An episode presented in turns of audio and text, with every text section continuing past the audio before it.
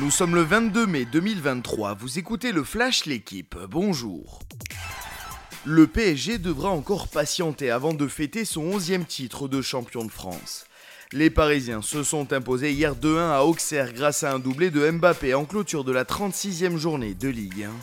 Vainqueur 3-1, Lorient lance à repousser le sacre du club de la capitale. Les 100 et or pointent à 6 points de Paris à deux journées de la fin. Avec 5 points d'avance sur l'OM, 3ème, les Lensois sont proches de la qualification directe en Ligue des Champions. Il a fallu attendre 30 ans et le sacre de Limoges pour voir un club français monter sur le podium de l'Euroleague. Monaco a battu hier le FC Barcelone 78 à 66 lors du match pour la troisième place. Les Monégasques décrochent leur première victoire de leur histoire face aux Catalans. Vainqueur de la Roca Team en demi, l'Olympiakos a été battu en finale par le Real Madrid. Les Espagnols s'imposent 79 à 78 et sont sacrés champions d'Europe pour la onzième fois. Bruno Armirail va encore passer au moins une journée en rose sur le Tour d'Italie.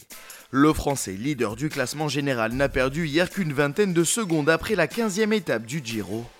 Le coureur de la groupe AMA FDJ conserve plus d'une minute d'avance sur Geraint Thomas et Primoz Roglic. C'est Brandon McNulty qui s'est imposé au sprint devant Ben Illy et Marco Frigo. L'Américain remporte sa sixième victoire en carrière, sa première de la saison.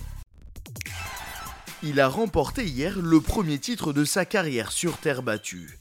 Danil Medvedev a battu Holger Rune en finale du Masters 1000 de Rome 7-5-7-5. C'est le cinquième tournoi de l'année remporté par le Russe. Le Moscovite redevient au passage numéro 2 mondial. Merci d'avoir écouté le Flash l'équipe. Bonne journée.